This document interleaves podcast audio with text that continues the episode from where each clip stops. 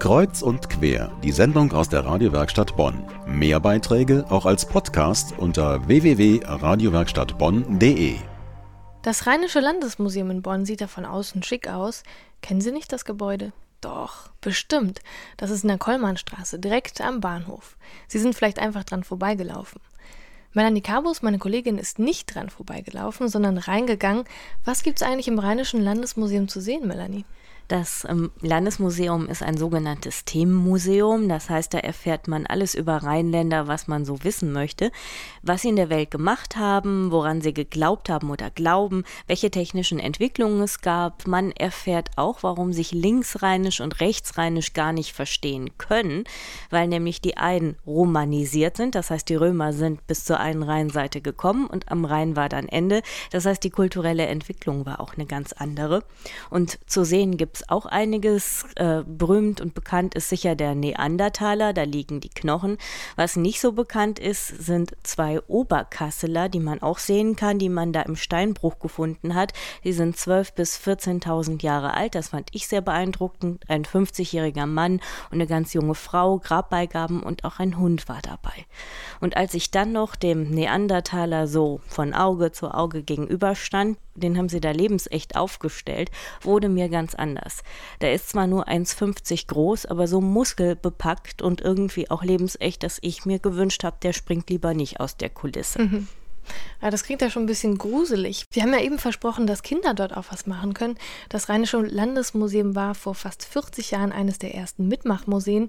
Was ist denn ein Mitmachmuseum? Das erklärt am besten Museumspädagoge Franz Hülsbusch. Es sind früher immer Schulklassen gekommen, dann hat man überlegt, mein Gott, wie kriegen wir Kinder ins Museum rein?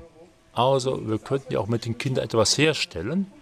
Und dann wurde dann früher die ganzen Epochen durchgearbeitet.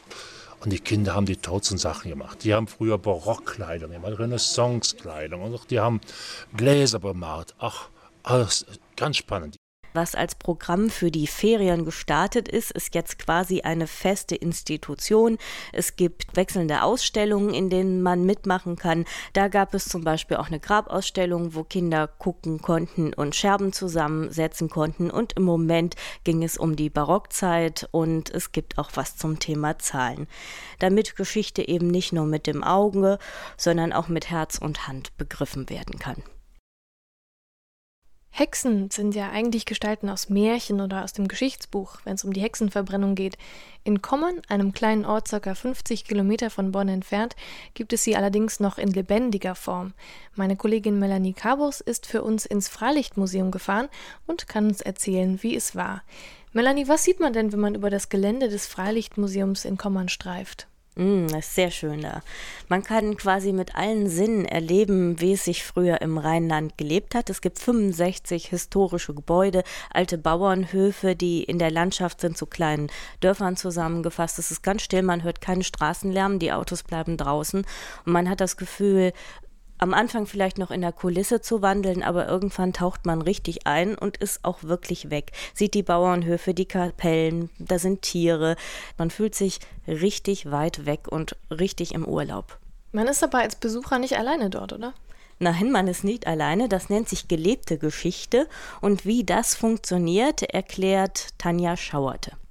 Sie können einfach über das Museum wandeln und dann kommen Ihnen merkwürdig fremdartige Menschen entgegen. Das kann Ihnen durchaus passieren, vielleicht auch, wenn Sie am Mittagstisch sitzen hier im Gasthof der Post, dass nebenan vielleicht auch ein Herr sitzt, der recht eigentümliche Kleidung trägt. Das könnte dann zum Beispiel unser Herr von Schwerz sein, der Sie im Anschluss einlädt, ihn in seine Stube zu begleiten, wo er Sie einführt in die alte Schrift, die er damals noch gelernt hat. Er ist als Kartograf unterwegs gewesen, hat also hier die Ländereien verzeichnet.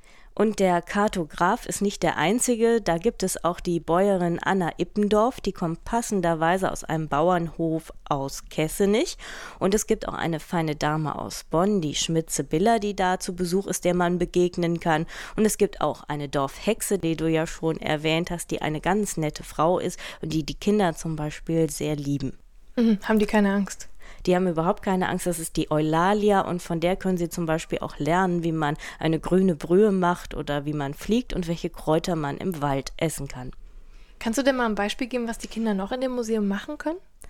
Das sind drei verschiedene Sachen, die da auch gebucht werden können, auch jetzt noch für die, die noch eine Aktivität jetzt in den Ferien suchen. Da kann man zum Beispiel auf Holzkohle Ofen Eintöpfe machen, man kann filzen oder man kann Brot backen. Und da habe ich eine Gruppe besucht und was den Kindern daran am meisten Spaß gemacht hat und was sie über Geschichte und wie man damals gelebt hat, gelernt haben, das haben sie mir nach dem Workshop verraten. Mir hat die Matschepampe am besten gefallen. Das Kneten.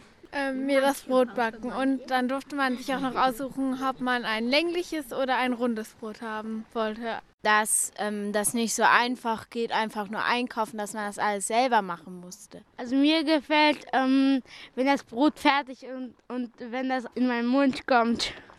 Damit auch genug Brot da ist und genug Platz in den Kursen, sollte man sich früh genug anmelden. Und das, was meine Kollegin uns erzählt hat gerade, das waren nur zwei der Museen vom Landschaftsverband Rheinland. Alle Infos über das Freilichtmuseum Kommern und die anderen Museen gibt es auf unserer Internetseite deswegen zum Nachlesen. Die Adresse ist radiowerkstattbonn.de.